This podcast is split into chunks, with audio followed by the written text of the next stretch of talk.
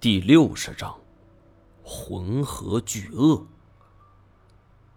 我百思不得其解，也不管其他了。囤积的雨水里遭遇了鳄鱼，如此诡异的事儿说出去，又有谁会相信呢？我越想越感觉这事儿不可思议，是赶紧离开此地为妙啊！太前从鳄鱼背上跳了下来，我对他们说。尽快离开这儿，两人肯定是同意的。而就在我们迈步准备离开的时候，更为诡异的一幕出现了。本来死透的鳄鱼突然抽动了一下，就在我们面前，它硕大的头颅突然抖了一下，吓了我们一跳。而在定睛一看，它是被某种巨大的力量给拖入水中。紧接着，水面开始了剧烈的翻腾，时不时能看到一片雪白的肚皮。浪花翻滚之间，我被吓得呆若木鸡。此刻看着眼前的场景，我终于明白发生了什么。死亡翻滚，这是鳄鱼捕猎的标志之一。因为它们的口腔构造注定不能咀嚼食物，所以选择咬住猎物的一部分，然后借助水的浮力扭转身体，撕裂猎物，吞落下肚。这就是被人们称为“死亡翻滚”的猎杀方式。而现在，死亡的鳄鱼尸体正在被另一只鳄鱼在水下撕咬。而且不时从露出水面的部分来看，这条鳄鱼还要大得多，就像是一辆重型坦克。看到这一幕，我们谁还敢下水呀？只能是跑回石柱，想着下一步的对策。尤其是无人图雅，小姑娘脸吓得发白呀，半天竟然一句话也没说。我心里也很害怕。原本以为水里只有一条鳄鱼，没想到来了一只更大的。照这么看，这鬼地方指不定还有几条呢。这里叫食人洞的根本原因，恐怕就是这些鳄鱼了吧？太监问我，鳄鱼有没有死敌？我想也没想，就摇了摇头。鳄鱼没有绝对的死敌。即便是被别的猛兽欺负，也只是幼年时期；但只要到了成年状态，很少有动物能与其叫板。不过别担心，鳄鱼虽然厉害，但也不是没有弱点。我看了看这里，最起码这东西不会爬高，而且在陆地上行动缓慢，我们只要注意一些就没有问题。身后有巨鳄拦路，我们只能是朝着石柱深处走去。既然搞明白人们会在此处失踪的原因，那这些石柱看上去也就没那么恐怖了。这片区域非常大，像是一片广袤的丛林。虽然说鳄鱼是穴居动物，但还从没见过有他们会选择如此地点。而我们无意中闯入这里，必须尽快找到出路。一番跋涉之后，好不容易穿越了石柱区域，但是眼前却出现了一条地下河，又挡住了去路。这条地下河奇岸高，河面平静，水质乌黑，而对面则有一块山石高耸，隔岸相望。山体的岩壁是凹凸不平，十分利于攀爬。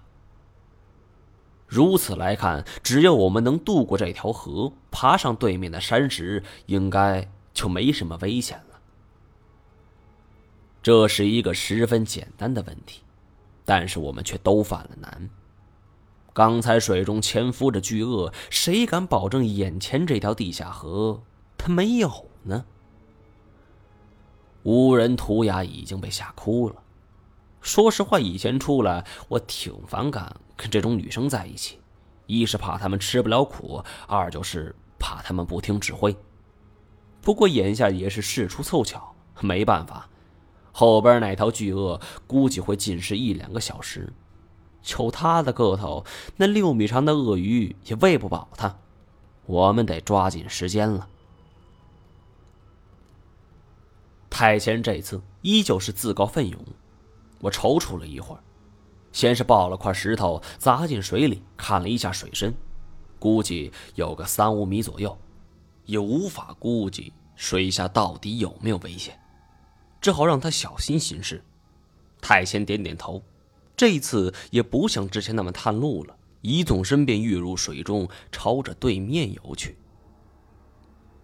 我的心一下子就给揪了起来。太谦像是故意似的拨动浪花，以此来吸引鳄鱼。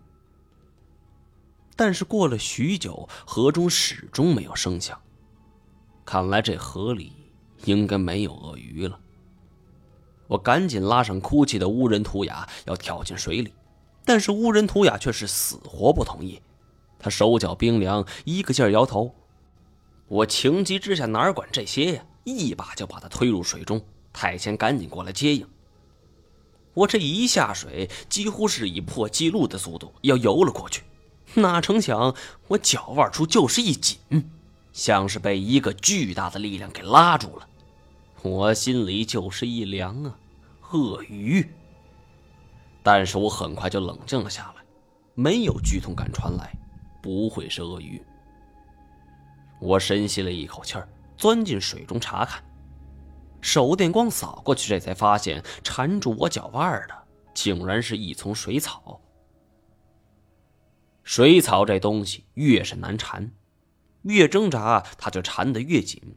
一般溺水事件，这水草都是罪魁祸首。我本来内心就慌得要命，这这么一看被给缠住了，瞬间吓得是六神无主。我心里一慌，连喝了好几口水。在水面挣扎起来。另一边，太前已经将乌人雅图安全送了过去。回头见我苦命挣扎，又一个猛子扎了下来。就在此时，对岸的乌人图雅是啊的一声大叫，而我顺着目光向身后看去，心里就是叫苦不迭了。后面是地动山摇的响动。那条大的许多的鳄鱼像是坦克一样向我们冲了上来。